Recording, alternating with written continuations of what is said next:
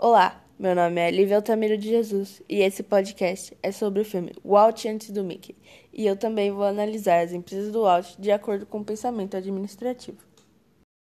O filme Walt antes do Mickey fala sobre a vida de Walter Elias Disney antes do seu sucesso e de como foi difícil a trajetória desse empreendedor até conseguir criar o seu primeiro grande sucesso, que é o Mickey Mouse. É, antes da criação do Mickey, ele passou por altos e baixos.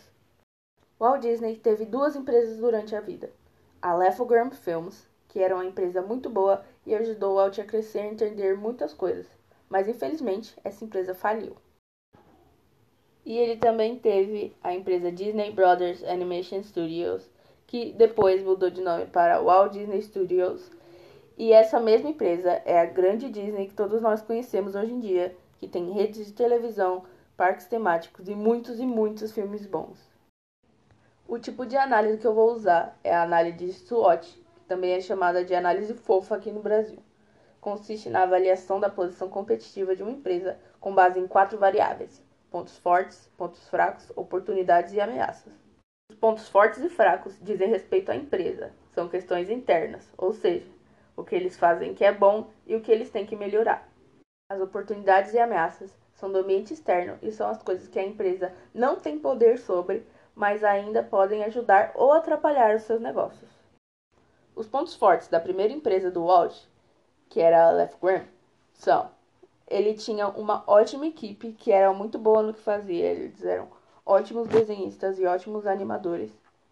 E todos eram bem detalhistas, eles sempre queriam fazer o melhor que eles conseguissem.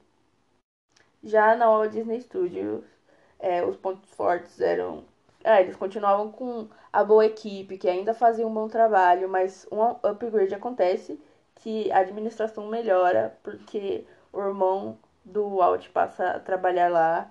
É, tipo, o Walt sempre foi um bom cineasta, roteirista, diretor, animador, mas ele não era um bom administrador de dinheiro. Agora, para os pontos fracos na Lefogram, é, o maior deles era a falta de dinheiro, porque eles vendiam as animações que eles faziam por muito pouco dinheiro, e isso não dava quase nenhum lucro, e ele não tinha dinheiro para pagar os funcionários nem o aluguel. E mesmo quando ele tinha algum dinheiro, ele não soube administrar direito e aconteceu o que aconteceu. E os pontos fracos da Walt Disney Studios eram os negócios que ele fez com Charles Mintz, que ficou com todos os direitos dos personagens que ele tinha e, novamente, a falta de dinheiro, porque Mitz ficou com os seus personagens, então ele não podia vender para mais ninguém, só para o Mintz, e que pagava pouco. De novo, ele não conseguia pagar os funcionários dele. Essas foram do ambiente interno. Agora, no ambiente externo, nós temos as oportunidades da Lefogram, que eram as empresas e os cinemas que estavam dispostos a comprar trabalhos bons e as pessoas gostavam muito de animações e comédias.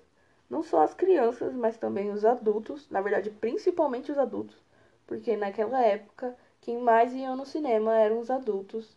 Por isso, a primeira proposta de Walt Disney foi fazer comédias das coisas que saíam dos jornais. Então, para que os adultos pudessem se familiarizar com o que está passando. Já no Walt Disney Studios, as oportunidades eram basicamente as mesmas. As pessoas ainda gostavam de animações e comédias, mas agora as empresas sabiam que os direitos dos personagens de Walt Disney eram do Charles Mintz. Então, para as empresas comprarem o trabalho dele de novo e isso voltasse a ser uma oportunidade, eles teriam que criar um personagem novo. Agora, por último, mas não menos importante, as ameaças que as do Lafogram eram as outras empresas de animação que já faziam sucesso, como a do Gato Félix, que era uma concorrência poderosa na época.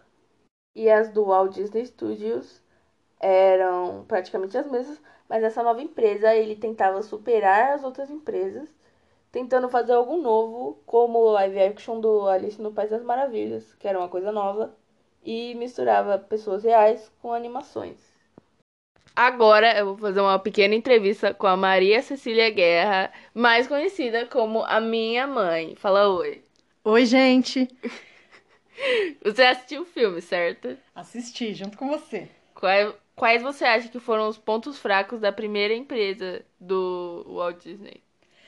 Olha, os pontos fracos é que ele não tinha nenhum planejamento financeiro. Não, não, ele fez tudo sem planejar, sem se organizar, ele não tinha um caixa, não tinha nada. Até precificação ele não tinha, tanto que ele cobra errado, né? E ele cobra o mesmo valor do que ele gastou para produzir. Então a gente viu que o planejamento dele era zero nesse sentido. E quais vocês você acha que foi o, os pontos fortes? Olha, a persistência dele, a determinação, mesmo diante de todas as dificuldades, de tantas derrotas que ele foi tendo ao longo do caminho, ele nunca desistiu, ele foi um lutador, um guerreiro. Eu acho que foi isso, a, a persistência dele. A... É, acho que é isso. tá bom, mãe, obrigada pela sua aparição aqui no meu podcast. De nada. Ok, foi isso. Obrigada a todos que ouviram meu podcast. E no caso vai ser o professor